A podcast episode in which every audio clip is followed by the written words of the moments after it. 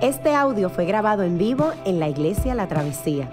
Nos alegra que puedas utilizar este recurso y esperamos que sea de bendición. Queremos que sepas que nuestra más profunda convicción, que no importando cuán útil sea esta grabación, nunca podrá sustituir la experiencia de pertenecer a una iglesia local.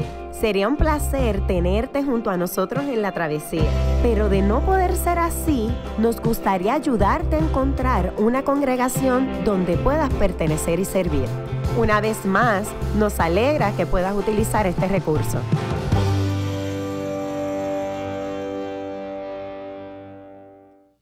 Muy bien, buenas noches. Vamos a comenzar con, con nuestra clase. Así que lo que las personas entonces, el que se vaya a incorporar luego se estará incorporando. ¿Qué tal si iniciamos con una oración y de esa manera pues simplemente hablamos un poco de lo que vamos a estar haciendo en las próximas semanas relacionadas a esta escuela de líderes y lo, lo que van a ser las proyecciones que tenemos o la agenda que tenemos por delante. Así que acompáñame simplemente a orar, a pedir que el Señor nos ayude. Señor, gracias por, por, por tu soberanía, por tu gracia, por tu bendición, por esta oportunidad inmensa que nos das de reunirnos y de poder compartir aquellas cosas que tienen que ver contigo. Gracias por los líderes, gracias por la iglesia que, en las clases se ha movido a, a, sentarse, a tener un corazón dispuesto para aprender, para, para ser educada o para poder interactuar y dialogar y tener estos diálogos relacionados contigo, con tu palabra, con tu iglesia. Te pido que de esa misma manera en que has estado abriendo nuestros corazones para comprender y para servir en esta iglesia, lo hagas en esta noche y que dirija nuestra, nuestra plática para gloria tuya, que sea de edificación para cada uno de los que estamos aquí. Te lo pido en el nombre de Jesús. Amén. Muy bien, ustedes han estado trabajando una serie de módulos que tenían la intencionalidad de fortalecerlos en la visión de cómo entendemos nosotros lo que debe ser la iglesia reformada y comenzamos con el libro de orden. Luego pasamos a lo que se conoce como teología pactual o casi algo sobre teología bíblica, mirando todo el esquema de, de la escritura y buscando el sentido a toda la escritura. Ahora entonces vamos a adentrarnos o vamos a aterrizar un poco a lo que sería este, la doctrina.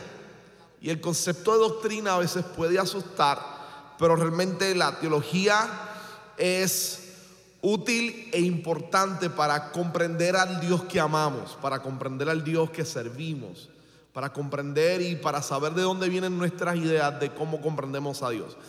Número dos es importante porque lo que vamos a empezar a tocar hoy tiene mucho que ver con la manera en cómo nosotros como iglesia miramos específicamente a Dios y algunas distinciones que tenemos dentro del del gran espectro de iglesias a nivel mundial. Así que hoy vamos a comenzar con el tópico de revelación y de las escrituras. Vamos a tomar estos dos elementos, el elemento de revelación y el elemento de las escrituras. Y a estos dos conceptos, en la manera en cómo los vamos a abordar, tienen mucho que ver con nuestra distinción como iglesia conservadoras que proclama la verdad de la palabra. Ahora, y esto es súper interesante, porque en nuestro país a veces es bien, bien, distinto el que tú le digas a una persona, no, mi iglesia es conservadora. ¿A qué nos referimos esencialmente con eso? En el mundo evangélico realmente ser conservador tiene mucho que ver con la postura que tú tomas con relación a las escrituras. ¿Qué para ti es la palabra de Dios? Y cómo tú te acercas a ella. Y nosotros aquí tomamos muy en serio la palabra, muy en serio. Así que la escritura se convierte en la regla principal de vida cristiana, de pensamiento cristiano y de proclamación y de entendimiento de la fe. De manera que la confesión de Westminster no está por encima de la Biblia, sino que la Biblia está por encima, porque creemos en el principio reformado de sola escritura. La escritura como autoridad y es algo de lo que vamos a estar mirando y dialogando específicamente en la clase de hoy. Así que, ¿qué tal si comenzamos? Hoy vamos a mirar, como le dije, revelación y escritura. La clase que viene vamos a estar mirando este, aquellas doctrinas distintivas de la teología reformada. Y ahí entonces vamos a poner los lentes de lo que significa ser reformado. Vamos a mirar el famoso tulip, vamos a mirar este, las cinco solas que se provienen de la reforma y el, y el aspecto lógico característico de la fe reformada. Miércoles siguiente miraremos entonces este, salvación y, y Jesucristo. Y luego culminaremos mirando algo sobre la iglesia. Así que iniciemos hoy específicamente con la idea de revelación. La idea o lo que uno entienda con relación a la revelación es crucial para, para nuestra comprensión de Dios. Para nuestra comprensión de Dios. Así que es sumamente importante porque revelación es el acto con el cual Dios se da a conocer. De manera que cuando hablamos de doctrina o de teología, Dios es el objeto del estudio de la teología o de la doctrina, pero Él es el sujeto que se revela. De manera que yo por mis propias capacidades no puedo llegar a encontrar a Dios.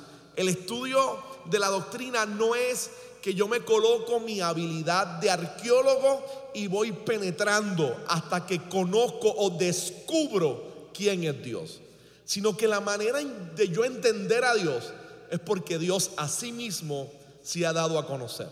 Así que la revelación es un acto de la gracia de Dios, es un acto de la gracia del Señor. Y este es uno de los primeros planteamientos que nosotros queremos establecer. Todo acto de revelación es un acto de gracia. Dios mismo se ha dado a conocer y por medio de su revelación es que podemos comprenderle y entenderle. Ahora, y esto es crucial e importante, porque la gran mayoría de las religiones existentes no presentan un Dios que se relacione con sus criaturas, un Dios que se acerque y que le interese su criatura, su creación. Sin embargo, el Dios de las escrituras, el Dios de la fe cristiana, es un Dios que le interesa su criatura, de manera que él mismo se revela, se muestra, se da a conocer. Y ese acto de darse a conocer es un acto de amor de Dios. Dios no necesitaba que usted y yo le conociéramos.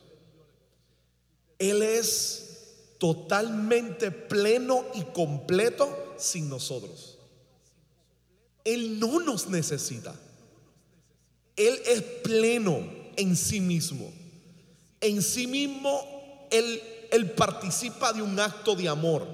El Padre ama al Hijo, el Hijo ama al Padre y el Espíritu Santo ama al Hijo y al Padre. Hay un acto de amor profundo en la Trinidad. En sí mismo Dios es suficiente. Él no nos necesita. El hecho de Dios desear que nosotros le conozcamos el hecho de Dios darle el paso para que nosotros le conozcamos, el hecho de Dios quitar el velo y mostrarse a sí mismo, el Dios infinito, el Dios perfecto, dándose a conocer a personas imperfectas y, finitas, es un acto de amor y de sacrificio. Dios en su gracia se nos ha dado a conocer. Y esto es sumamente importante porque es la piedra angular de todo el edificio que vamos a estar construyendo. Dios se ha dado a conocer a nosotros. Ahora, ese acto de revelación de Dios en el cual Dios se da a conocer es un acto que se da en diferentes formas y de diferentes maneras. Así que ese acto es un acto de gracia, como le había dicho, y además es un acto en, el cual la revelación se da por medio de palabras y se da por medio de hechos. Lo primero que vamos a mirar es que la revelación se da por medio de palabras y hay varias formas en cómo nosotros podemos ver y entender esto y es que Dios se le ha revelado y comenzó a revelarse desde la escritura se le reveló a Adán, se le reveló este, Abraham, se le reveló a Noé, se le reveló a Moisés, le dio la ley a Moisés. Así que Dios utilizó palabras para mostrar quién es Él, para decirle, este soy yo. Este, este, este momento icónico en la vida de Moisés donde Moisés está frente a la zarza, la zarza está ardiendo y él, Moisés le hace la pregunta a, la voz que está escuchando. Y si los hijos de Israel me preguntan, ¿quién, quién me envió? ¿Qué les, ¿Qué les digo? Y Dios les dice, yo soy, te envío. Dios empieza a revelar, se empieza a mostrar quién es Él. Yo soy Dios de misericordia, yo soy el que te llamo, es el Dios que llama a Abraham. Le dice, sal de tu tierra y de tu parentela Sal de tu tierra y de tu familia y ve a la tierra que yo te voy a mostrar. Yo te estoy llamando, yo te estoy trayendo. Dios comienza a revelarse. Sigue ese acto y lo hace por medio de palabras. Dios habla y muestra quién es Él. Pero no solamente la revelación de Dios se va a dar por medio de palabras, sino que también se va a dar por medio de actos concretos, de obras, de acciones que Dios va a ejercer. Así que en la escritura yo no solamente sé quién es Dios por medio de lo que Dios dice de sí mismo, sino que también yo sé quién es Dios por medio de lo que Dios hace en todos sus actos redentores. Yo sé que Dios es un redentor, quien rescata, porque tengo una gran historia de rescate y de redención. Tengo la historia del éxodo, tengo la historia de la encarnación de Jesucristo. Pero el éxodo en sí mismo es una fuerte evidencia de la acción reveladora de Dios. Dios es un Dios que se preocupa por su pueblo y es un Dios que lo saca de la esclavitud y lo lleva para que pueda contemplar quién es Él. Y ese acto de Dios actuando en la historia es un acto que muestra el carácter de Dios, que muestra quién es Él. Es un Dios amoroso, compasivo y redentor. Así que tenemos palabras y tenemos también actos o obras que Dios hace. ¿Por qué es importante entender estas dos? ¿Por qué es crucial, pienso yo, entender ambas? Bueno, primero porque la Biblia o la revelación de Dios no es una colección de palabras espirituales que a mí me ayuden a descubrir cuán bueno puedo ser, sino que además de palabras que muestran quién es Dios, también me habla de un Dios que se interesa por el ser humano a tal nivel que actúa en la historia, que está presente en la historia, que ejerce su dominio de Señor de la creación, incluso dentro de la historia, haciendo actos concretos que muestran su inmenso poder. Crea, libera, llama, cuida, redime, muere, resucita y anuncia que regresara a dominarlo todo. Ese acto de acción me lleva a entender que Dios entonces interactúa y actúa también entonces en la historia. Así que es el Dios que actúa en la historia y que muestra ese actual constante y ese acto de revelación. Ahora bien, ya hemos visto entonces que la revelación de alguna manera es un acto de gracia, es el Dios que decide revelarse y mostrarse y al mismo tiempo este, está compuesta por palabras y por actos, por acciones concretas, por hechos en los cuales Dios muestra su inmensa bondad y su gran misericordia y muestra esencialmente su carácter. Y eso lo podemos ver esencialmente inclusive en la vida de Jesús. El Dios que se encarna y que sabemos que es un Dios compasivo, no solamente porque la Biblia hable de que Él es compasivo, sino porque muestra compasión. Llora ante la muerte de un amigo, se extiende ante la necesidad de otro, se preocupa por los desamparados y los pobres. Es un Dios compasivo. Es un Dios compasivo por sus actos concretos de compasión. Ahora, cuando hablamos entonces de la revelación de Dios, de cómo Dios se da a revelar, de cómo Dios se muestra, hay dos tipos de revelación. Hay dos tipos de revelación. Y vamos a estar mirando con ellas, exactamente lidiando con ellas ahora mismo. Y es lo que se conoce como revelación general y revelación especial. Perdí la conexión. A ver si puede. Déjame ver si puedo rescatarla. No. Es lo que se conoce como revelación general y la revelación especial. Entonces, ¿qué tiene que decirnos cada una de estas, cada una de ellas? Y vamos entonces a mirar de alguna manera estas dos. Y esa es la idea de estas dos formas de Dios mostrarse o revelarse. La revelación general y la revelación, la revelación natural o general y la revelación especial. Ahora, vamos a comenzar directamente con la revelación general. ¿Qué, ¿A qué nos referimos cuando hablamos de revelación general? Cuando uno es de la fe, es más fácil entenderlo.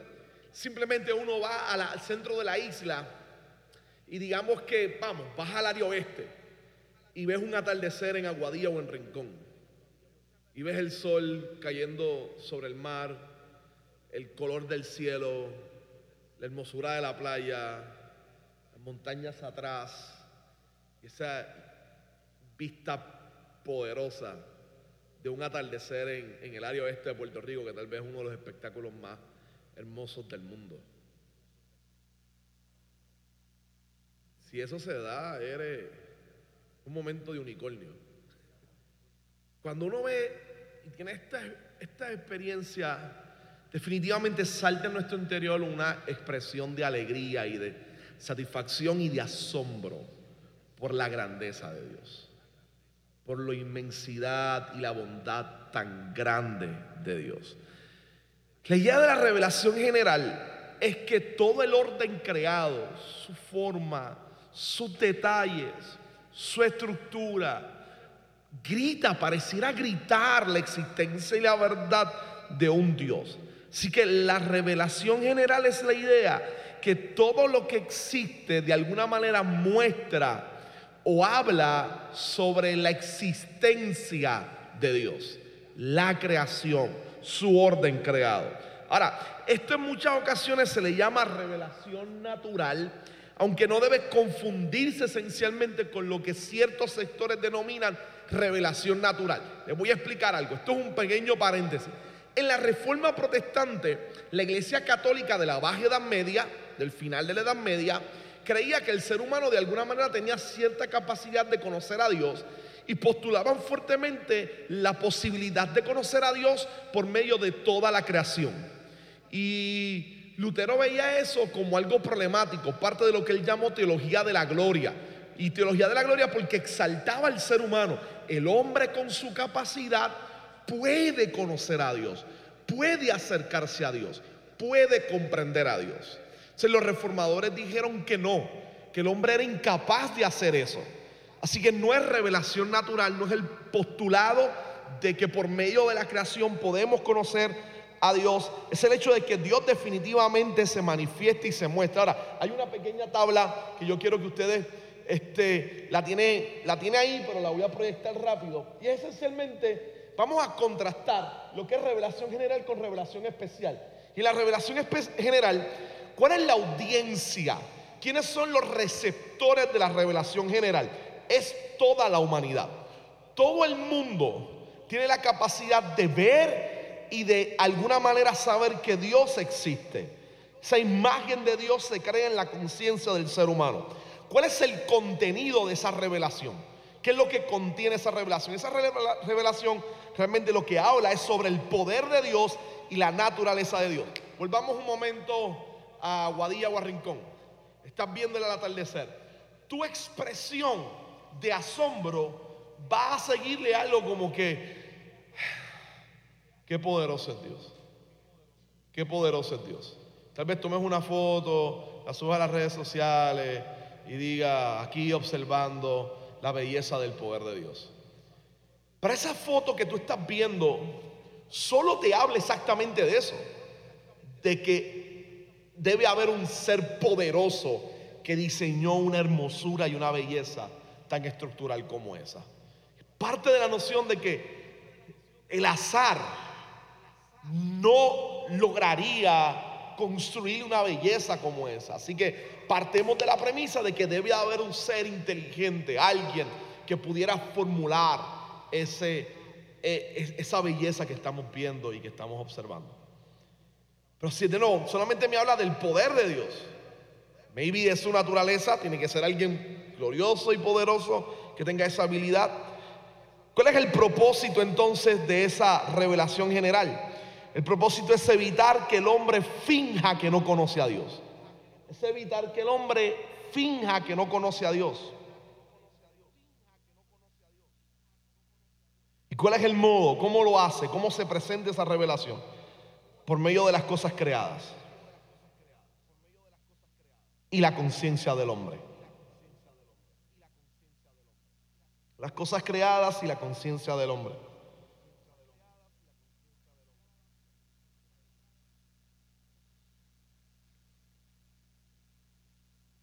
Ahora, vamos a pensar un momento, porque esto, es súper importante, ¿no?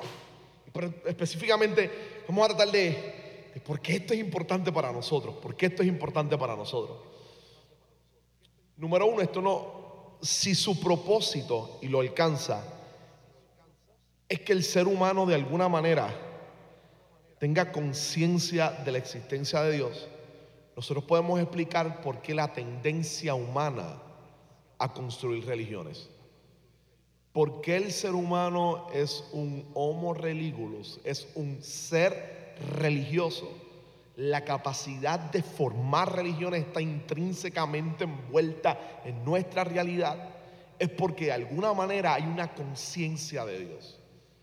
Claro, nosotros estamos bombardeados por la idea de que hay todo un sector que se proclama ateo, que quita la idea de la necesidad de Dios. Pero más que nunca hoy en día, filósofos contemporáneos nos dicen, ah, el ser humano puede desprenderse, creer desprenderse de la idea tradicional de Dios, pero como decía Calvino muy bien, es una máquina de ídolos. Y lo que hace es que simplemente sustituye el Dios tradicional por nuevas construcciones de dioses, por la ideología. Convierte la ideología en un Dios. Por el dinero en el mundo de mercado. El dinero se convierte en un Dios que rige las fantasías, las aspiraciones y que hace que la gente crea que eso es lo que crea y forma todas las cosas. Así que el ser humano tiene la necesidad de formar un Dios la necesidad de crear una manera de adorar a ese Dios. ¿Dónde se desprende eso? Se desprende esencialmente de la idea existente de que por medio de la creación hay una conciencia de que Dios, que debe existir alguna deidad, algún, algún ser supremo que esté dirigiendo todas las cosas. Ahora, esa revelación es suficiente para que el hombre conozca verdaderamente a Dios. ¿Qué usted cree? La gente puede conocer cómo ser salvo por medio de ver las olas golpeando en la playa de Aguadilla. Alguien puede estar sentado con ese atardecer espectacular y decir, ah", tira la foto y la sube y dice, me acabo de dar cuenta que soy un pecador que necesita confesar que Jesús es mi Salvador porque murió por mí en la cruz del Calvario. ¿Alguien llega a esa lógica por ver la sola golpear la playa? No, no. Así que la revelación no es suficiente para la salvación. No es suficiente para la salvación. No nos muestra el conocimiento de cómo ser salvos. Sin embargo, de alguna manera lo que sí logra hacer es que deja al hombre sin excusa. Deja al hombre sin excusa. Nos da a entender la existencia de que existe un Dios. De que existe un Dios. Vamos a ver simplemente un pasaje para trabajar algo ahí. Ponme Romanos. Tal vez este es el pasaje más clásico sobre las limitaciones de la revelación general. Tal vez este de nuevo es el pasaje principal que, presenta exactamente eso, las limitaciones de la revelación general. Y lo que nos dice el pasaje es, miren bien, me explico, lo que puede conocer, lo que se puede conocer acerca de Dios, lo que la gente puede conocer de Dios, es evidente para ellos, pues Dios mismo lo ha mostrado, Dios se lo ha revelado. Porque desde la creación del mundo, desde el orden creado, las cualidades invisibles de Dios. Y esto es lo que la naturaleza puede reflejar o puede revelar. Las cualidades invisibles de Dios, es decir, su eterno poder y que Él es Dios, su naturaleza divina, se perciben claramente a través de lo que Él creó. De modo que nadie tiene excusa. Sin embargo, mire el verso 21. A pesar de haber conocido a Dios, conocido eso de Dios, su divino poder, su deidad, su divinidad y su poder, a pesar de haber conocido a Dios, no lo glorificaron como a Dios, ni le dieron gracias, sino que se extraviaron en sus inútiles razonamientos y se les oscureció el insensato corazón. Ahora, voy a dejar el texto ahí, quiero que lo pensemos un momento.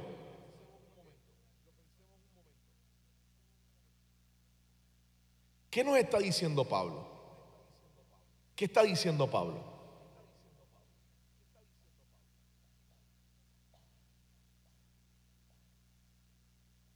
¿Cuál es el obstáculo para que el hombre vea profundamente a Dios y lo pueda adorar por medio de la creación? Gelson, su razonamiento. ¿Cómo está su razonamiento? Inútil. Muy Tienen bien. razonamientos inútiles. Muy bien. Ese razonamiento inútil lo que está implicando es el efecto, es una palabra media fancy, pero es el efecto noético del, pe- del pecado. Puede anotar por ahí, es el efecto noético del pecado. Y el efecto noético del pecado es el hecho de que el pecado en nosotros deteriora la manera de poder comprender a Dios, nos incapacita de poder comprenderle plenamente, de forma que lo que se supone que nos conduciera a Él nos termina conduciendo a la idolatría, a idolatrar lo creado como si fuera el creador, va a decir Pablo en Romano. De nuevo, es la idea de, inclusive es una visión antropológica espectacular la de Pablo, porque es el hecho de, pensémoslo más contextual, nuestros, nuestros taínos. Ellos tenían conciencia de algo divino. Ahora, ¿qué terminaban adorando? Lo que les asustaba, lo que les intimidaba o lo que les brindaba esperanza. ¿Qué es lo que terminaban adorando? Exactamente eso. Cuando uno mira la Grecia antigua y empieza a mirar la Grecia antigua, esencialmente los dioses simplemente representan las fuerzas que atemorizan o que le brindan esperanza al ser humano. La guerra, el amor, la sexualidad, el poder, el mar. Es lo que le intimida, las fuerzas que no puede explicar o controlar, que refleja la naturaleza, pero que no puede explicarlas o controlarlas, las convierte en una deidad, las convierte en un Dios. Si en la antigüedad lo que se buscaba era simplemente, lo que, lo que hacían era adorar las fuerzas, que ellos entendían que controlaba el orden, no hemos progresado mucho en la modernidad. Hemos sustituido el mar, porque ahora lo dominamos. Hemos sustituido el amor, pero hay una fuerza que de alguna manera nos controla, nos domina y rige nuestro mundo, de nuevo. Y hemos dicho, es el dinero. Así que lo hemos convertido en un Dios. Y le rendimos culto hacia Él. Nunca voy a olvidar a esta ancianita en la Universidad de Puerto Rico, era mi profesora de humanidades, del segundo curso de humanidades, que siempre se paraba al frente, no cristiana ella, pero decía, el templo más grande en Puerto Rico es Plaza Las Américas y le rinden culto todos los domingos. Millones de personas. Ese es nuestro templo principal. Y ahí ella entonces empezaba a construir este imaginario de cómo el consumo se convierte en nuestro servicio.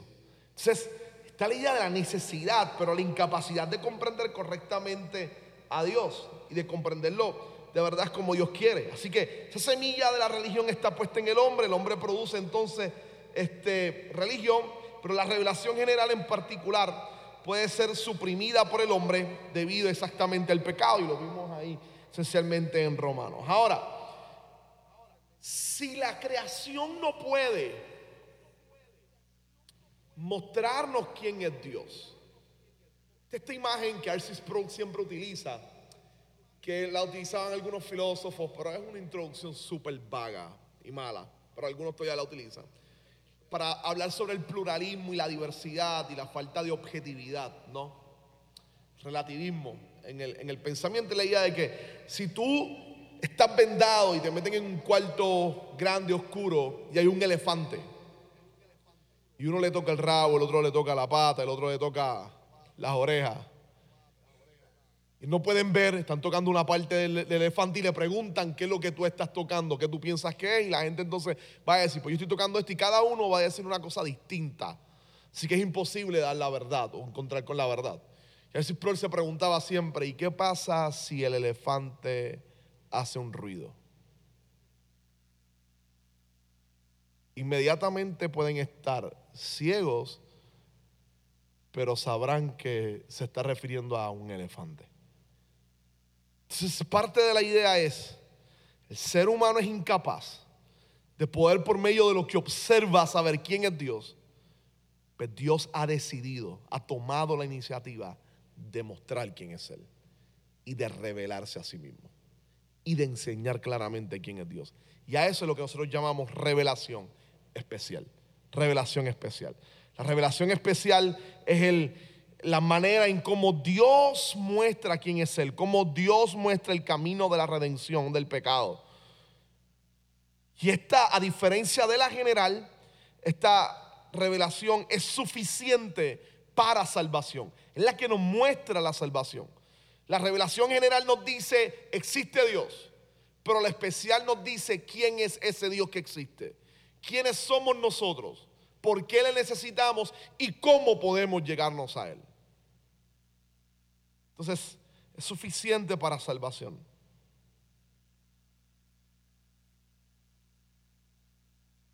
Algunos denominan esto y es casi igual a revelación sobrenatural, aunque no exactamente eso. Y a lo que se está refiriendo es que es un acto de la misma deidad, de Dios mismo, revelándose. Ahora, vamos a la tabla de nuevo. Llévame de nuevo a la tabla. Vamos entonces a trabajar con la revelación especial, la idea de la audiencia.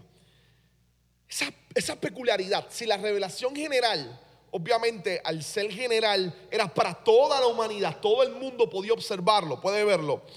La revelación especial tiene dos niveles. En un nivel podemos decir que es para toda la humanidad que se le ha predicado el Evangelio.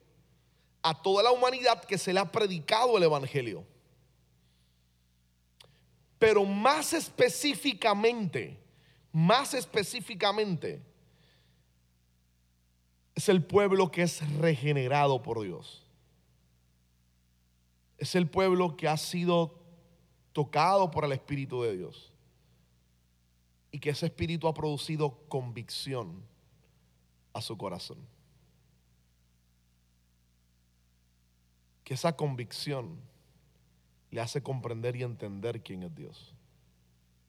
De una manera bien particular y especial. Hay una lectura que yo siempre hacía cuando estaba en el seminario todos los años me leía el mismo libro después de terminar mis clases de seminario. Y era tal vez una manera personal y propia de, que esto me confrontara y me golpeara todo el tiempo, me golpeara. Y es el primer capítulo del libro de G. Parker, El conocimiento del Dios Santo. Y es porque allí él habla de dos tipos de conocimiento. Tú puedes tener una persona que sea experto en lengua antigua, griego y hebreo, que sea experto en conocimiento cultural que tome la escritura y se la lea completa y que sepa dialogar y debatir sobre filosofía y teología, sobre cultura, sobre escritura, pero no conocer a Dios. No conocerlo como el creyente lo conoce. No conocerlo como aquel que es mi Salvador, en el cual yo deposito toda mi confianza. Y esa es una obra que el Espíritu Santo hace en mi vida a través de la palabra del Señor de las escrituras. Así que la audiencia de nuevo, dos niveles, todo el mundo al cual se le ha predicado el Evangelio, a todos los que se han escuchado el Evangelio, pero específicamente la gente regenerada, transformada, cambiada. Ahora, su contenido, ¿cuál es el contenido? ¿Qué es lo que comunica? ¿Cuál es el contenido de esta revelación? Es el conocimiento de la salvación de Dios. Eso es lo que comunica, es el conocimiento de la salvación de Dios. ¿Cuál es su propósito? Su propósito en última instancia es permitir, es hacer que el pecador abrace a Jesucristo y descanse en Él para la salvación.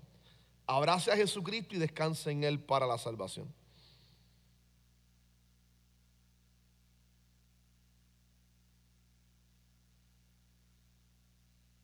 Ahora, ¿cuál es el modo? ¿Cuál es el modo de esta revelación?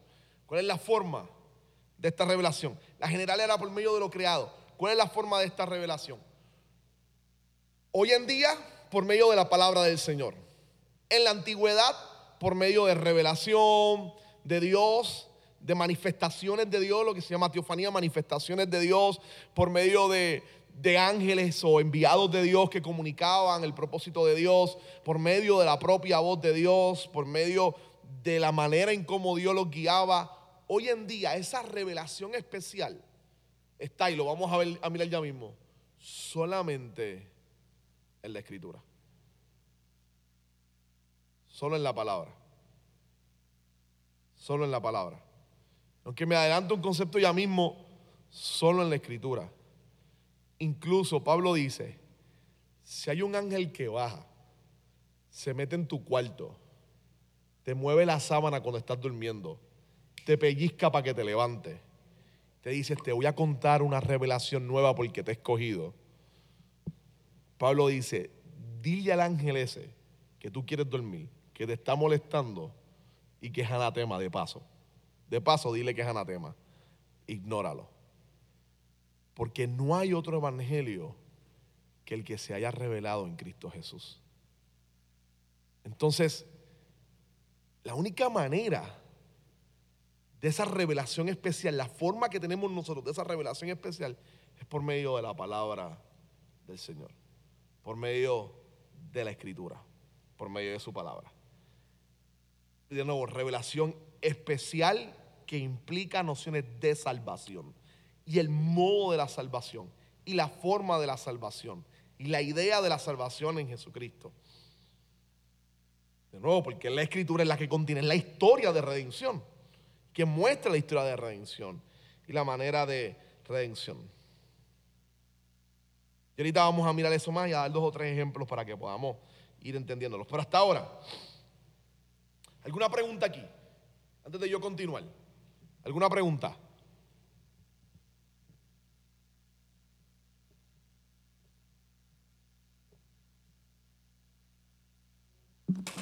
No te preocupes. No, que yo creo que es sumamente importante pues, poder recordar que lo estamos mirando desde la teología reformada. Sí, sí. Porque tanto estos pasajes como mucha de esta interpretación que nosotros creemos está basado en la teología reformada, porque yo me puedo sentar con otros hermanos y decirnos, no, en la audiencia y en la revelación de Dios, cuando es especial, la gente puede rechazar a Dios. Entonces, pues entrar en otro tipo de debate y que lo estamos discutiendo más basado en la teología reformada. Claro, yo, yo creo al mismo tiempo que eso es lo interesante de eso, por eso la, primera parte es revelación. Y en la clase que viene se voy a trabajar los- los aspectos específicos de teología reformada. Pero yo creo que por lo menos en este espacio, yo creo que un, un- espacio común de todas las iglesias conservadoras esencialmente. Este, yo ah, me atrevo a decir que, que la gran mayoría de las denominaciones conservadoras que tienen una visión seria de la escritura están conscientes de la distinción entre revelación natural y revelación especial y de que la revelación especial es la vinculante para la salvación. Este, todavía no hemos dicho nada sobre el rechazo, pero que por lo menos la revelación especial es vinculante, es la única con la cual tú proyectas nociones de salvación.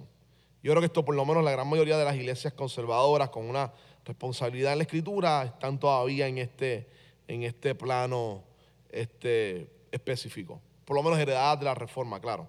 Pero creo que por lo menos todavía entre pentecostales, este, bautistas, metodistas, presbiterianos, todos estamos por lo menos en este, en este espacio en un terreno común, en un terreno común todavía.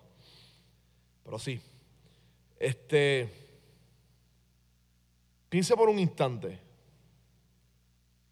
porque esto en última instancia es importante para, para nosotros.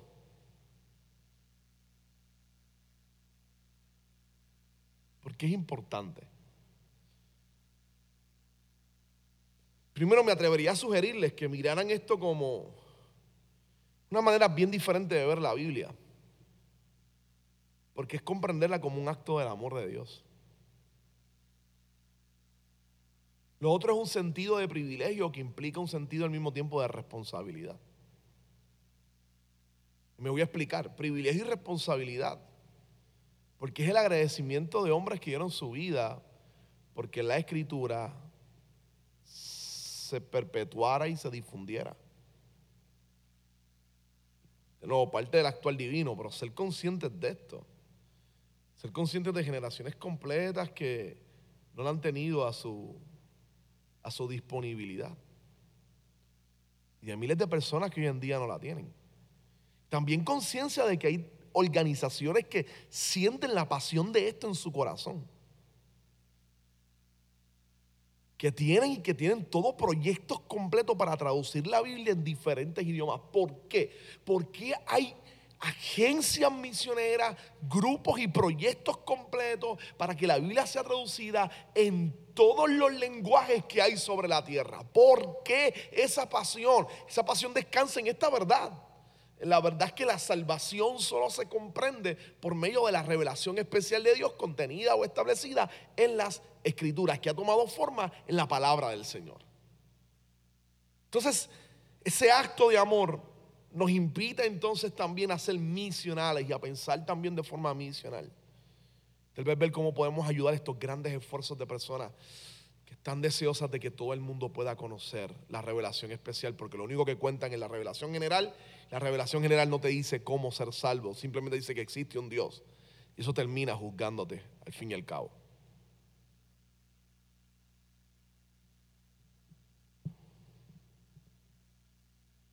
Piense en un caso típico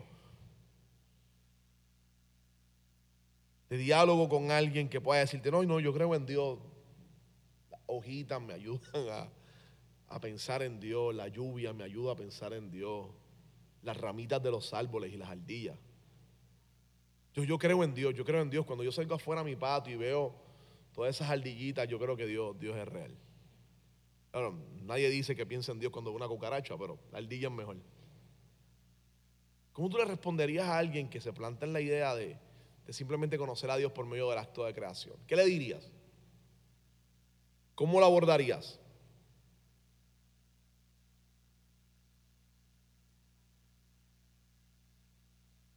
¿Cómo lo abordas? ¿Alguien sabe?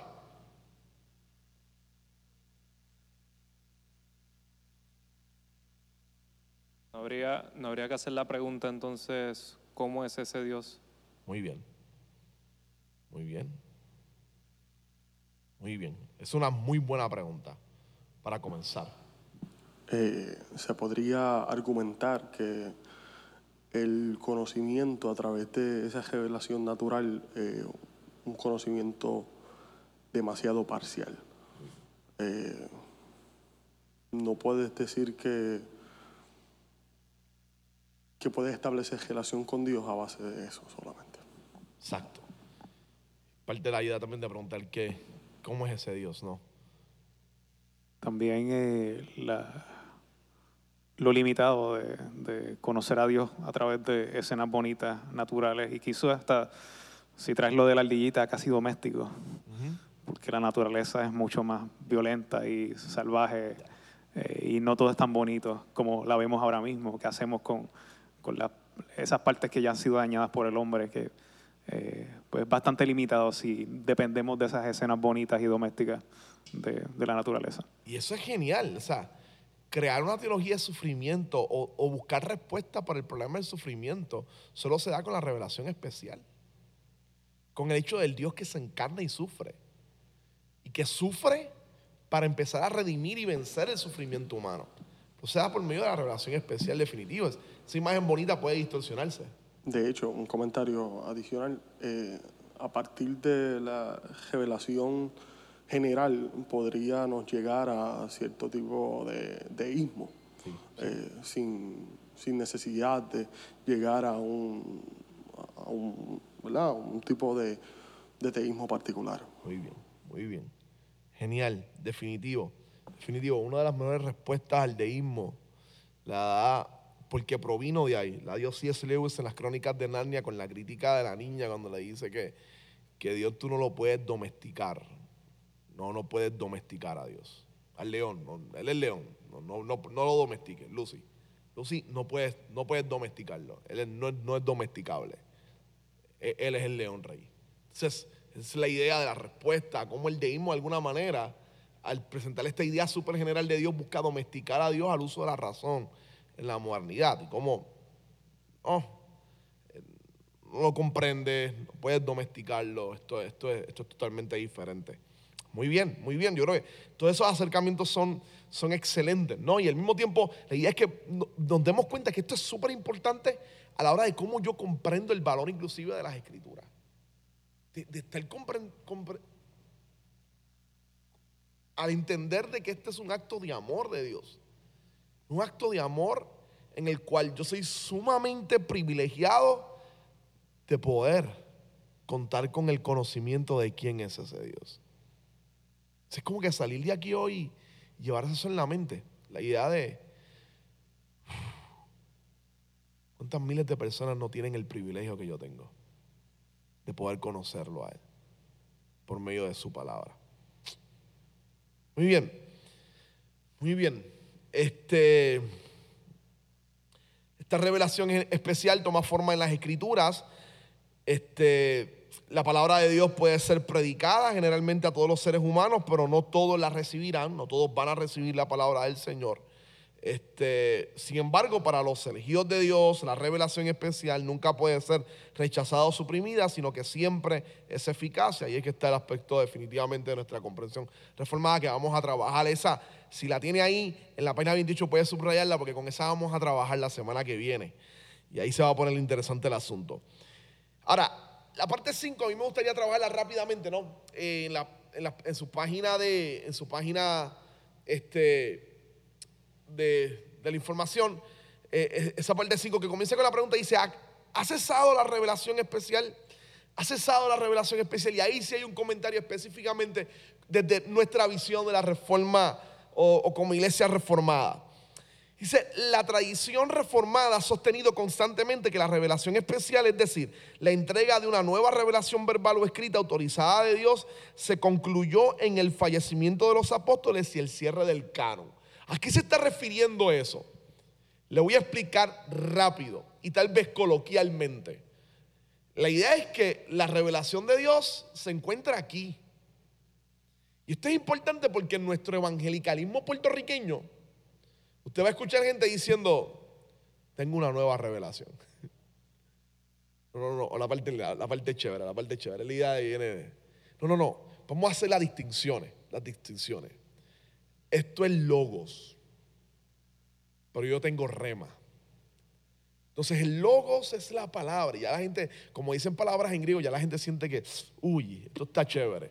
Este es el logos, que es la palabra que muestra a Dios. Este es el logos pero yo traigo rema y hacen esta, único, esta única definición bastante ya banal de rema. Porque rema significa una palabra oportuna para un momento oportuno. Y yo tengo rema para ti. Y la realidad con eso es que es súper peligroso porque en muchos de nuestros contextos eso se convierte en la misma validación de autoridad divina. Le voy a dar mi experiencia, la mía, la mía, no la mía. Yo en un contexto donde literalmente habían estudios bíblicos. Yo aprendí en mi iglesia pentecostal, yo aprendí a estudiar la escritura y el valor del estudio de las escrituras. Y me encantaba el sistema y la dinámica que había de estudios bíblicos. Porque en iglesias pentecostales cuando dan estudios bíblicos a veces hacen esto mismo, el open mic, pero en, los contextos pentecostales hay tal vez una confianza ahí en la gente que no tienen problema en levantar la mano y decirle al, que está al frente que se equivocó y que se acabó. Y empezar a citar el texto y a ver pelea de texto. Usted tiene que estar en un estudio bíblico, en una iglesia pentecostal para entender esto. Porque es así, ¿no? Y la tiradera de texto, no, porque este texto dice esto y el otro dice esto. Y empiezan los las batallas. No hay problema, yo puedo decirle, ¿sabes qué? Lo que tú dices ahí, yo no creo que eso sea así. No. Pero que se levante alguien y diga que está profetizando y diga, así dice Dios y empiece a hablar. Y tú digas, ¿sabes que yo no estoy de acuerdo con eso?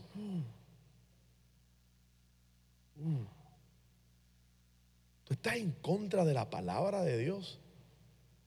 Eso, puede ser blasfemia, tienes que tener cuidado.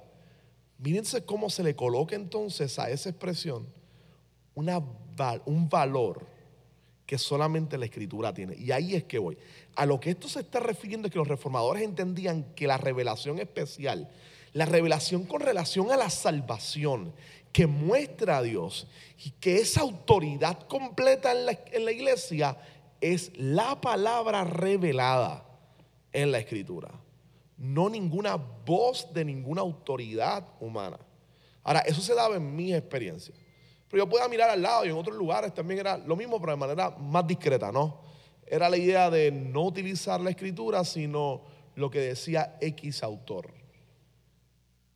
Max Lucado hablaba y era simplemente autoridad divina revelada. ¿Cómo entonces las personas empiezan a mirar los comentarios, las expresiones de otra gente como actos de revelación? Entonces ahí es que está diciendo, no, no, en el cierre del canon, esta es solamente la, la, palabra que se muestra como revelada. Así que nosotros utilizamos revelación solo para el acto de las escrituras. De nuevo, revelación solo para el acto de la palabra del Señor. Yo no me voy a parar al frente y a decirles a ustedes un domingo aquí en la travesía. Hoy les voy a enseñar una revelación que tuve anoche mientras leía la escritura. Si hago eso, de seguro Ronnie se va a poner violeta y lo más probable mande a que Humberto o alguien le dé muta al micrófono. Y dos o tres me saquen a batalla aquí. Ahora, en muchos lugares, y esto lo voy a aclarar, en muchos lugares a lo que se están refiriendo en particular algunas personas es a, a una obra distinta del Espíritu llamada iluminación. Y ahí vamos a trabajar con ella. Iluminación. Pero revelación, esa categoría pesada, revelación, es la escritura, la palabra del Señor. Como Dios se ha revelado en su palabra y en la escritura.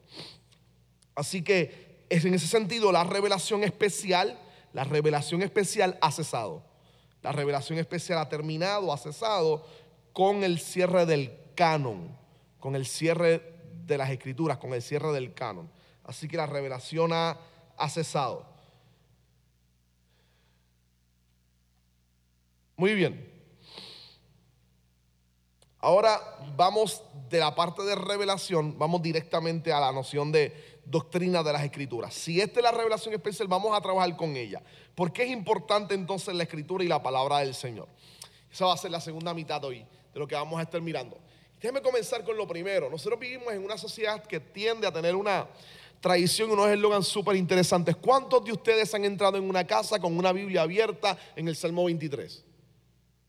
¿Cuánto? ¿Cuánto? ¿Cuánto? ¿Cuánto? Eh, muy bien, muy bien, muy bien. O sea que en, el contexto latino es casi como que esta idea de que eso es sagrado, ¿no? Entonces la escritura tiende a convertirse en un elemento de respeto, pero por la manera incorrecta, ¿no? Esta, esta, broma que había entre evangélicos antes, de que tú entrabas a las casas y la Biblia siempre estaba abierta en el Salmo 23, pero las demás páginas todas estaban pegadas porque nunca la leían. Siempre estaba en el Salmo 23 puesta pero la gente no sabía nada de la escritura. Este, yo recuerdo, no, de nuevo, es parte de mi experiencia, era que yo podía tener un libro, o yo podía tener otros libros, y a mí me regañaban si yo ponía la Biblia y dos, o tres libros encima. Pero no, no, es que la Biblia tiene que estar encima de ella. Pues, esto es palabra de Dios, y casi como que hasta brilla y siente una cosa mágica aquí cuando la toma. Entonces, esa no es el acercamiento necesario, aunque hay algo de virtud en eso, es la manera de proyectar la importancia de la escritura. Pero la realidad de esto es mucho más allá, es el hecho de, su autoridad, de comprenderla y de sujetar mi vida a lo que la palabra de Dios establece. Entonces ahí es que nosotros vamos cuando miramos entonces la noción de la escritura. Así que empecemos directamente. No, la fe ortodoxa, las iglesias conservadoras han profesado completamente que lo que dice la escritura, Dios lo dice. Lo que la escritura muestra sobre Dios habla claramente sobre Dios. Así que durante miles de años, tanto creyentes del Antiguo como del Nuevo Testamento han encontrado en la palabra de Dios toda su vida y la manera en cómo entender y comprender a Dios. Las iglesias este, de la Reforma, especialmente nosotros como iglesia reformada, partimos de un principio de sola escritura y entendemos que la escritura es suficiente para todas las reglas de fe, etc. Ahora, vamos a mirar rápidamente con tres, tres pequeñas is que nos van a ayudar hoy, ¿no? Y es la idea de la inspiración. Vamos a mirar entonces la inerrancia y vamos a mirar un poco la infabilidad. Luego entonces culminaremos con las nociones de autoridad. Vamos a mirar esta brevemente. Y, y tal vez hoy hay muchas definiciones, pero cada una de ellas son importantes, son súper importantes. Ahora, ¿qué nos referimos o a qué nos tratamos con la idea de inspiración? Inspiración. Inspiración. La idea de la inspiración es que la escritura proviene de Dios. Como proviene de Dios, muestra a Dios y revela de alguna forma a Dios. Y esta es una de las distinciones radicales con relación a la revelación especial. Y aquí vamos a entrar un poquito a meterle diente y a saber por qué la revelación especial es superior a la general y por qué esta produce salvación. Es que el ser inspirada por Dios muestra el acto de salvación de Dios y tiene esa capacidad de cambiar y transformar. Yo quiero simplemente que lo veamos un momento antes de explicar nuevamente inspiración. Así que, ¿qué tal si toma su Biblia, su aplicación? Me acompaña un salmo súper conocido. Quiero que vea esto rápidamente. El Salmo 19. El Salmo 19. El Salmo 19.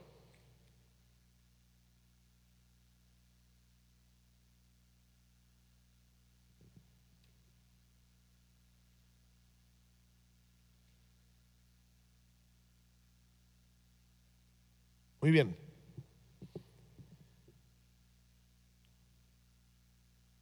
Miren la belleza de los primeros partes de este salmo. Los primeros versos tienen que ver con revelación general, con revelación general. Los cielos cuentan la gloria de Dios, el firmamento proclama la obra de sus manos. Un día comparte al otro la noticia, una noche a la otra se lo hace saber. Sus palabras sin lenguaje, sin una voz perceptible, por toda la tierra resuena su eco. Sus palabras llegan hasta los confines del mundo. Ve el alcance general de la revelación general, ese alcance global. Dios ha plantado en los cielos un pabellón para el sol y este como su novio que sale de la cámara nupcial se apresta cual atleta a recorrer el camino.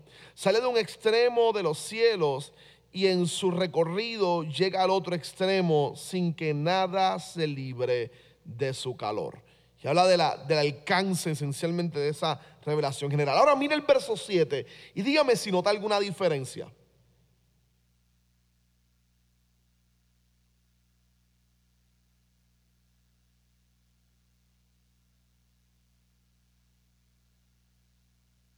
¿Nota alguna diferencia?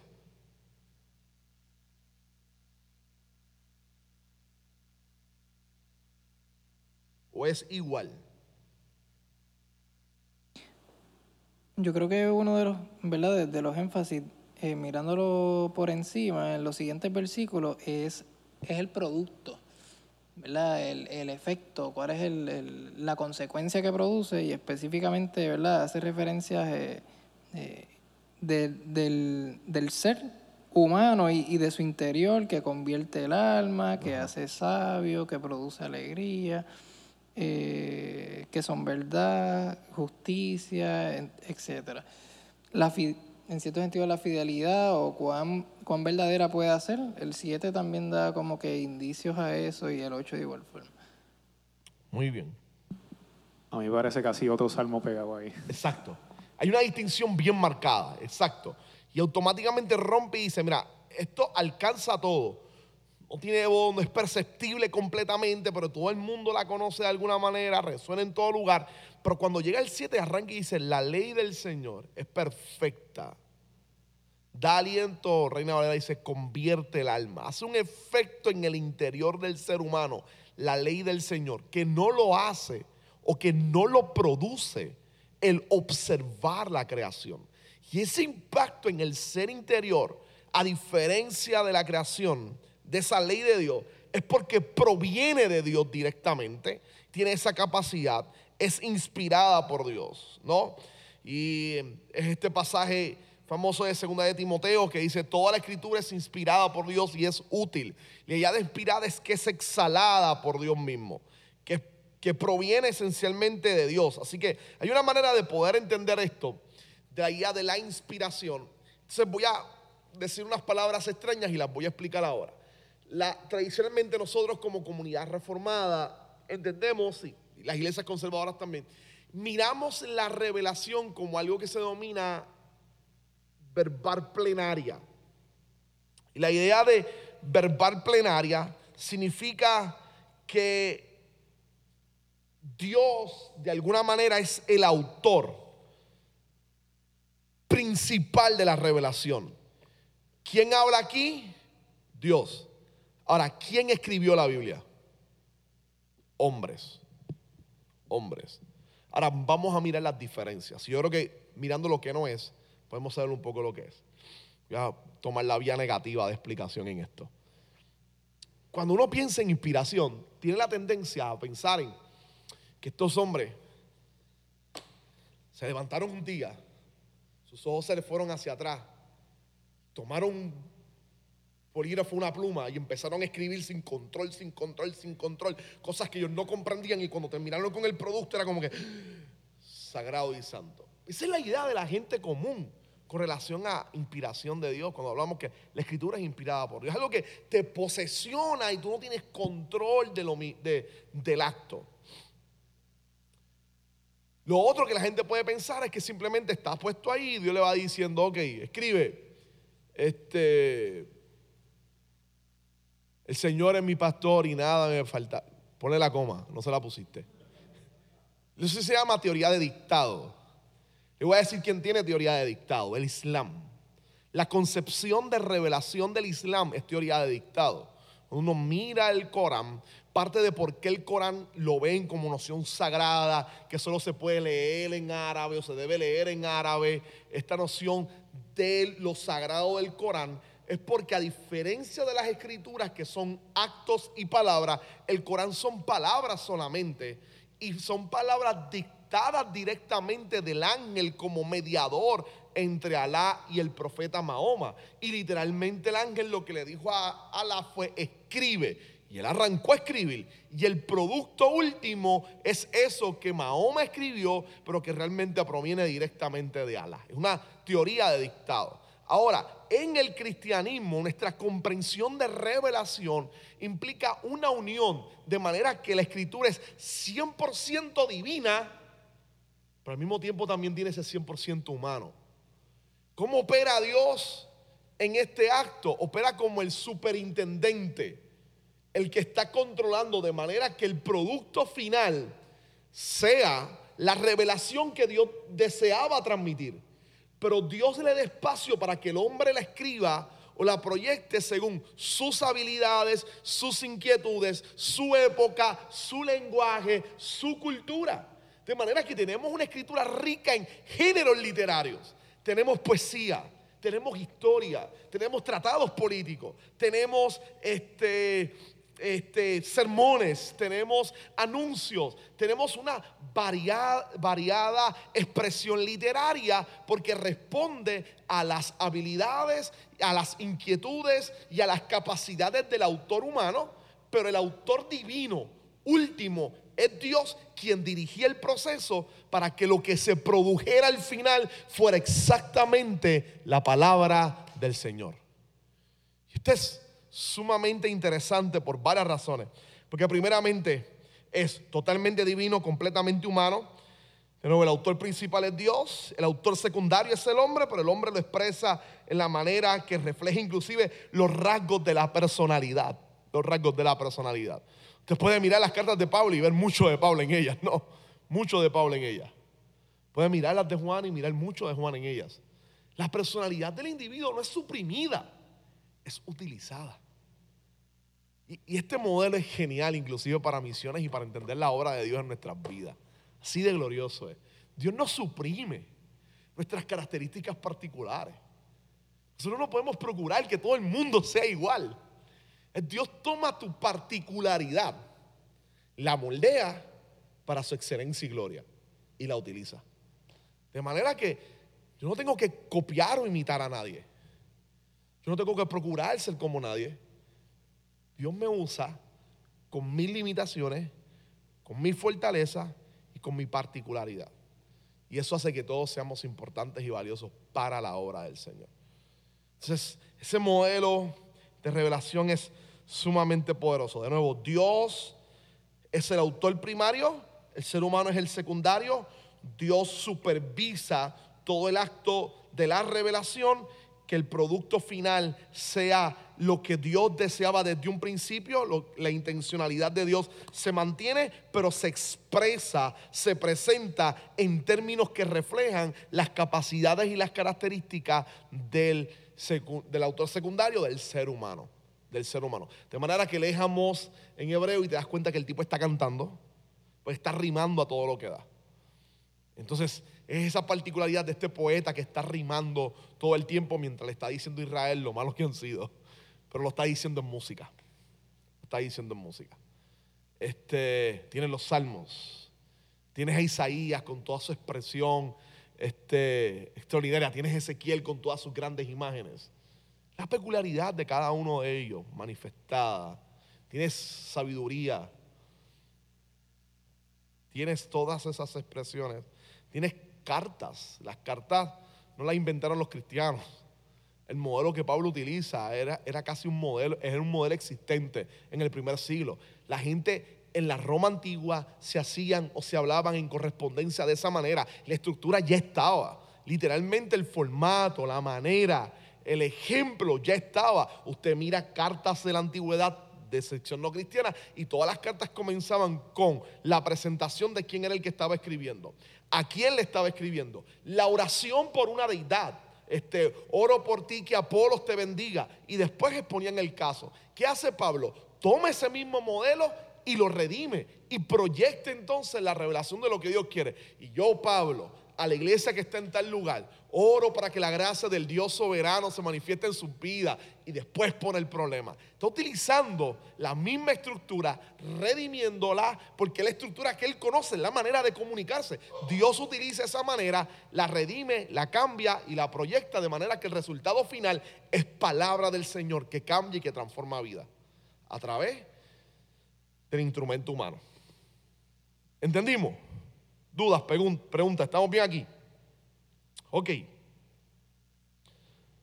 Ahora, esa idea de inspiración, de que la escritura es o proviene de Dios, este, nos lleva entonces a, mirar qué significa o cuál es el grado de extensión de inspiración. Yo quiero que simplemente me acompañe un instante a la página 31, si la tiene todos ahí, vaya a la 31 y mire esta, esta tabla la, que aparece como figura 4.2, es genial para mirar un poco esto y quiero discutirlo un poco para después terminar con las demás.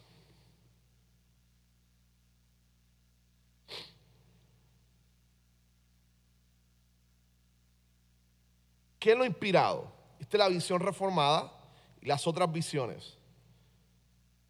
Y aunque aparece visión reformada, yo creo que todavía que es algo que comparte toda la vida, todo el pueblo evangélico cristiano. ¿Qué es lo inspirado? Cada palabra individual está inspirada, no solo conceptos o ideas. Hay otras visiones, otras personas que establecen que lo único que está inspirado son las ideas o la mente del escritor, pero no las palabras. Que simplemente era la intención del escritor que estaba inspirada por Dios, pero no el producto final. Eso es bien acomodaticio, obviamente. ¿Cuál es el grado de inspiración? Por eso nosotros hablamos de verbal plenaria. Creemos que plenamente es inspirada por Dios, en su totalidad. Todos los contenidos de las escrituras están igualmente inspirados, todos los libros, todos los géneros, todos los hechos y las verdades teológicas. algunos piensan en una inspiración parcial, específicamente cuando apuntan a simplemente aspectos de moralidad. Solo ciertas cosas, si algo, están inspiradas como las enseñanzas morales, los datos históricos o científicos no están inspirados. Y la respuesta acá es que nosotros decimos, ey, ey, ey, ey, la Biblia no es un libro de ciencia no pretende ser un libro de ciencia. Así que a eso no es lo que nos referimos con inspiración. Esto es casi un argumento que se dio mucho en el siglo XIX en Alemania, especialmente con el idealismo alemán, que se mueve hacia el moralismo principalmente como elemento primario de la religión. Así que lo único que está bueno son aspectos morales, pero lo demás no. La naturaleza de la explicación es orgánica. El Espíritu usó autores humanos reales que vivían en tiempos particulares y que tenían personalidades, estilos particulares. Específicamente en el lado del Islam está el mecánico. Dios dictó las palabras. Esto no solamente está en el, en el lado del Islam, también está este, en ciertas sectas que salieron del cristianismo, como los mormones. Su libro específicamente, el mormón, tiene una presencia de teoría de dictado Así que eso no nos referimos, nosotros, la noción orgánica es que Dios permite que el, el, el producto final se desarrolle con este sabor humano, con este estilo humano, con las capacidades humanas, pero en última instancia es palabra de Dios. Es palabra de Dios. Ahora, hacemos una distinción rápida para pasar a inerrancia y es la diferencia entre inspiración e iluminación. La inspiración es una obra del Espíritu Santo en la medida en que supervisa el acto de revelación especial, de manera que el producto final, aunque esté hecho en poesía o en carta o en historia, es el producto de las palabras de Dios. Eso es inspiración. Ahora, iluminación es lo que acontece cuando tú y yo tomamos la Biblia, la abrimos, estamos leyéndola y de repente empezamos a darnos cuenta que esta palabra está hablando a mi vida y estoy logrando darme cuenta mi condición, me está redarguyendo, está hablando a mi corazón y está transformando mi vida. Ese acto se llama iluminación. No es revelación, no es inspiración, es iluminación. Y los conceptos son importantes, créame. Es iluminación. Así que de nuevo, cuando yo me paro aquí y le digo, bueno, no puedo decirles, déjenme enseñarle una revelación que tuve anoche, porque me van a botar de aquí. Lo que estoy teniendo por medio del acto de predicación es un, acto, un momento de iluminación. Inclusive, por eso inclusive tenemos una oración de iluminación. Antes del sermón, además de orar por el predicador, oramos para que ustedes reciban la palabra del Señor. Para que el Espíritu Santo, y en muchos contextos es así, la oración antes del sermón se llama oración de iluminación y es rogando a Dios que prepare nuestros corazones para comprender su palabra. Y la comprensión de que esa labor es del Espíritu Santo en el corazón de las personas, permitiendo que puedan comprender y entender la palabra del Señor predicada. Y que pueda sentarse en sus vidas y cambiar sus vidas. Eso se llama iluminación. No es revelación, la inspiración en la que se da por medio de los autores de la escritura, por lo tanto ya no hay más ninguna de ese tipo de inspiración de revelación, porque el canon se cerró, lo que el Espíritu Santo hace en nuestras vidas hoy en día es que ilumina las escrituras para que podamos comprenderlas. Ahora, y esto es importante, porque, esto, porque estos conceptos son cruciales, son importantes saberlos, porque uno de los grandes problemas en algunos sectores es que, entonces, si, si está esa noción de inspiración, o de iluminación a través del Espíritu Santo, pues yo solamente necesito la Biblia y la oración. Biblia y oración y ya construyo todo. Olvídate de los comentarios porque la letra mata, pero el Espíritu vivifica. ¿No?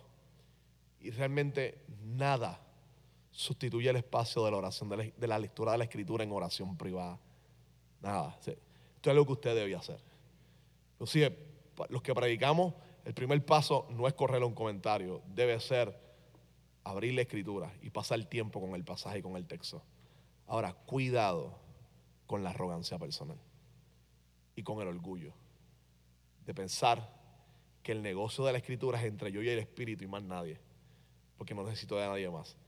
Tomar un comentario, reconocer a los maestros en la historia de la iglesia, reconocer a la gente que Dios le ha dado el don de enseñanza es simplemente reconocer el acto de iluminación que el Espíritu Santo ha tenido en sus vidas por medio del tiempo de estudio y del tiempo de sacrificio que le han dedicado al texto de la Escritura. Cuando yo tomo un comentario y lo abro para consultarlo, estoy reconociendo que el Espíritu ha hecho una obra en la vida de este autor. De manera que él ha tomado tiempo y el Espíritu ha trabajado en él para mirar el texto para mirar el texto. Y ahí entonces hay una práctica concreta de humildad, de valorar la obra del Espíritu en otras personas, no solamente en mi vida. ¿Me entendió? Muy bien. Ahora esa es la distinción entre inspiración y, iluminación. Ahora vamos a las últimas dos, que es inerrancia e infabilidad. Inerrancia e infabilidad. La Biblia nosotros decimos claramente que la Biblia, aparte de la inerrancia, es que la Biblia es perfecta, es precisa y está totalmente libre de errores. Ah, pero tengo un problema con eso. Porque cuando Josué está peleando, el ejército dice, sol detente en Gabaón, luna, párate en Ajalón. Y la luna y el sol se detuvieron y la pelea duró más tiempo y ellos ganaron. Y entonces alguien dice, ahí ves, ves, ves, ves, ves, sí tiene errores, papá. Tiene errores. Claro, en una época poscopérnica, donde sabemos que la luna simplemente gira alrededor de la Tierra y la Tierra gira alrededor del Sol. El Sol está girando en su propio eje, no es el que se mueve, la Tierra no es el centro. Pero, ok, pero Josué entendía eso. ¿Lo entendía? No. Lo que se llama la visión del observador. Y la visión del observador es una visión válida que se da. Tú te levantas en la mañana y cuando tú estás hablando cotidianamente, cuando tú estás hablando cotidianamente, ¿alguno de ustedes alguna vez ha dicho salió el sol? Y no te sientes mal porque acabas de decir un disparate. no, no te sentiste mal porque acabas de decir siendo disparate precientífico y premoderno. Porque el sol no sale. No, pero es la visión del observador. El sol se escondió, la luna salió. Es la visión del observador. O sea, eso no es lo que nos referimos con errores. Lo que nos estamos refiriendo con errores esencialmente es a que hierra en la forma, falla en la forma de presentar correctamente a Dios, que posee en sí misma contradicciones. Es uno de los grandes acercamientos a la escritura es que a pesar de ser que el, que el producto final obviamente es de Dios, pero a pesar de que respeta esta capacidades humanas escritas en tanto tiempo por tantos diferentes autores, de diferentes culturas, con distintas habilidades, con momentos contextuales tan diversos y distintos, dominados por Babilonia, dominados por los sirios, o libres como monarquía en Israel, o bajo el dominio de Roma, o metidos en Egipto, todos ellos con contextos políticos y socioeconómicos diferentes, cuando tú miras lo que están hablando, puedes conectar, como vieron en las clases pasadas, una historia que tiene un drama continuo que dirige una narrativa hacia un final. Una historia perfecta que va moviendo un hilo dramático narrativo sobre la salvación de Dios. Y eso debe impresionarnos. Es parte de la muestra del autor primario que está trabajando. Y eso es lo que definitivamente trabajamos con la idea de inerrancia. Ahora, bien, esto es importante porque entonces lo que filmamos es que la inerrancia, ¿dónde se da ese acto de inerrancia? Ahora, ese acto de inerrancia, de ausencia de errores, en teología se reconoce que se da en los autógrafos. ¿Qué es esto de autógrafos? Otra palabra extraña. Los autógrafos se llaman los documentos primarios originales. Yo recuerdo a un profesor mío en el seminario, nunca le he seguido el consejo él decía, eh, eh, él, era experto en griego y decía, y en Nuevo Testamento, decía, a mí me molesta cuando la gente dice, el original dice. Decía, chico, baja el guille del fronte. Nadie tiene el original. Nadie lo tiene. Lo que tenemos son copias. Ahora, esto a algunas personas le baja la fe, pero cuando uno analiza los procesos textuales, en vez de bajar a lo que hace es que lo aumenta.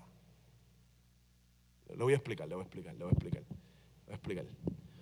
Uno de los descubrimientos más grandes que se han dado en la antigüedad es el descubrimiento de los rollos del mal muerto.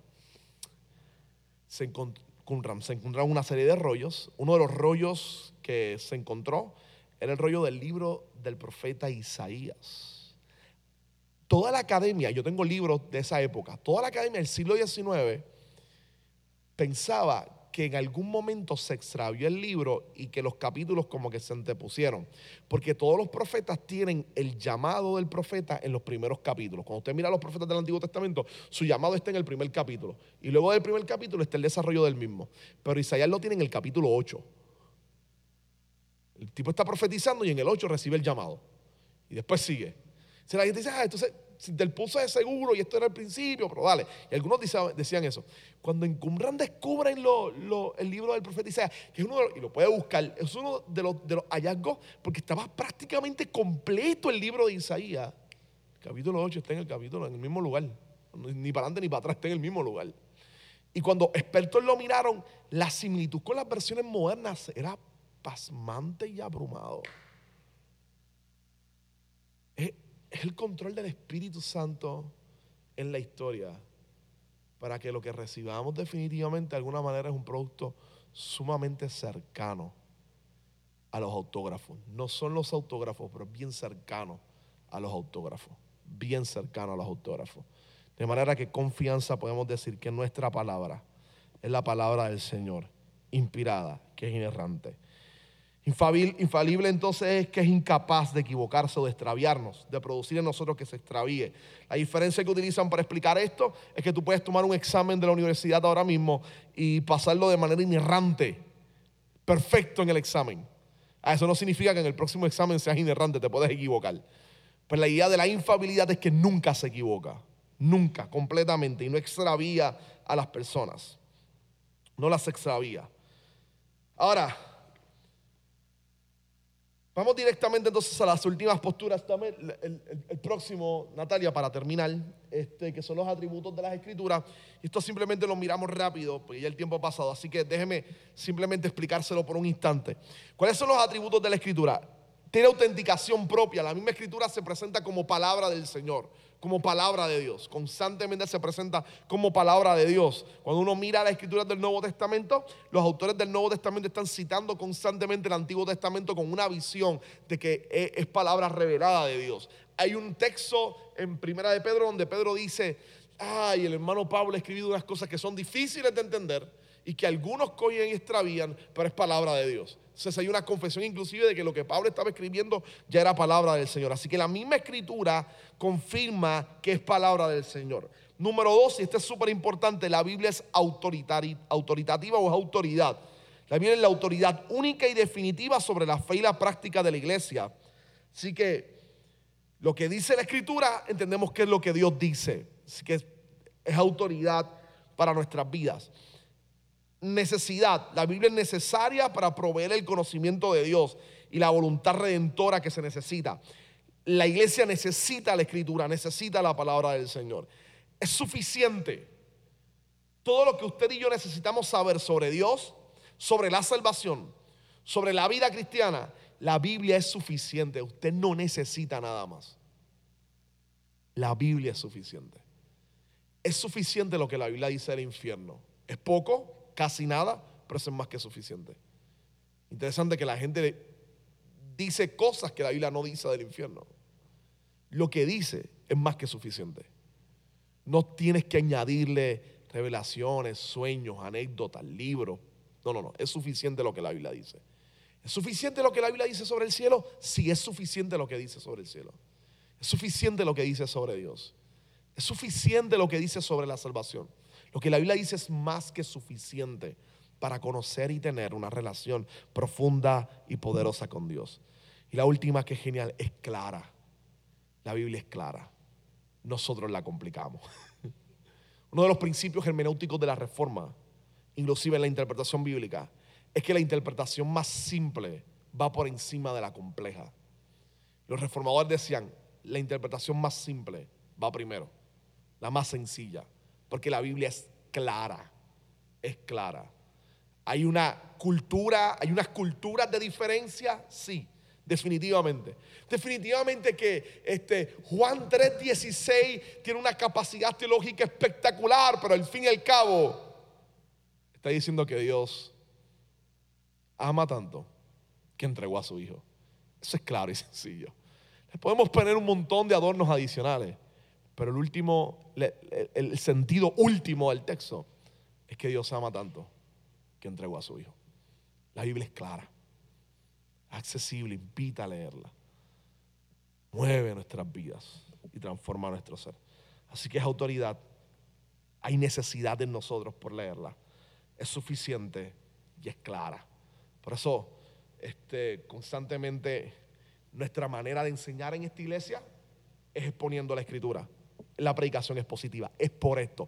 Todo lo que hemos hablado es simplemente porque nosotros entendemos que lo que cambia la iglesia no es la habilidad del predicador, no es su estilo de oratoria. Las ilustraciones solo están diseñadas para que usted se recuerde del texto que nosotros predicamos. Pero el objetivo no son nuestras imágenes, nuestras historias. Es el momento donde tomamos la escritura, la ponemos ahí y le invitamos a leerla y a mirar lo que la palabra de Dios está diciendo. Amén. Esa es lo importante de la palabra del Señor. Preguntas, dudas para terminar. Estamos. ¿Qué tal si oramos con relación a esto y, le pedimos a Dios que esto se convierta, estas clases de teología se conviertan en algo para la vida, ¿no? Que al, mirar lo, lo útil y lo importante de ella, crees que en nosotros es algo muy profundo y poderoso. Quiero orar, quiero orar, quiero orar y quiero invitarles a, a que ustedes piensen, ¿no? Que reflexionen de lo que hemos dicho, ¿qué es útil? ¿Qué es útil? ¿Por qué es útil? ¿Por qué estamos tomando tiempo para esto? ¿Por qué es útil? ¿Por qué es útil? La escritura, esta parte tenía un ejercicio donde decía, dialogas con alguien que necesita consejería con relación a, su economía o a cualquier área y empieza a citar a un montón de economistas que de seguro dicen cosas que están en contra de la escritura. ¿Cómo tú le dices que la escritura es superior a eso? ¿Cómo de alguna manera nos convertimos en gente que valora y que busca tener una conmovisión de vida? Más, lo voy a decir en palabras sencillas para orar. A la hora de tú pensar en todo alrededor, en tu familia, en tu matrimonio, en tu trabajo, en tus propiedades, ¿qué domina? ¿Cuáles son los lentes con los que tú miras tu vida? ¿Con los lentes de tu profesión? ¿Con los lentes de los libros que has leído? ¿O con el lente de la palabra del Señor? ¿Cuál es tu conmovisión? ¿Es bíblica? Mira la vida desde las escrituras, desde la palabra del Señor. Mirar la vida desde las escrituras es el sentido de autoridad. Que la palabra es suficiente para mostrarme cómo vivir correctamente delante de Dios. Padre, nos confesamos incapaces de por nuestras propias fuerzas poder vivir a la altura de las escrituras. Inclusive incapaces de a nivel práctico llevar a cabo lo que hoy hemos mirado. Por eso rogamos por la ayuda de tu Espíritu Santo. Aquel que nos conduce a toda verdad y a toda justicia. Solicitamos que tu Espíritu hoy nos guíe poniendo en nosotros amor y pasión por tu palabra. Que ilumine nuestras vidas cuando en nuestro tiempo de devoción abramos la Biblia. Que nos hables a través de tu escritura. Pedimos por tu iluminación cuando se esté exponiendo la palabra en las predicaciones y estamos aquí escuchándola. Pedimos tu iluminación en todo momento que abramos nuestras Biblias. ¿Por qué? Porque necesitamos que nos ayudes, que nos hables a través de la misma. Dirígenos, permite que toda nuestra vida sea dirigida por las escrituras. Confiamos en que en ella hay verdad. Ellas son lumbrera en nuestro caminar. Y descansamos en ello, Dios. Gracias por este acto de amor, de revelarte por un medio tan ordinario como palabras escritas. Gracias por ese sacrificio ese acto de amor y de gracia de tu revelación. Y haznos vivir agradecido del mismo todos los días de nuestra vida. Lo pedimos en el nombre de Jesús. Amén, Señor. Amén. Qué bueno que pudiste escuchar esta grabación. ¿Qué tal si la compartes con otros? Recuerda que hay muchos más recursos en nuestra página latravesía.org, donde también puedes realizar un donativo. Dios te bendiga.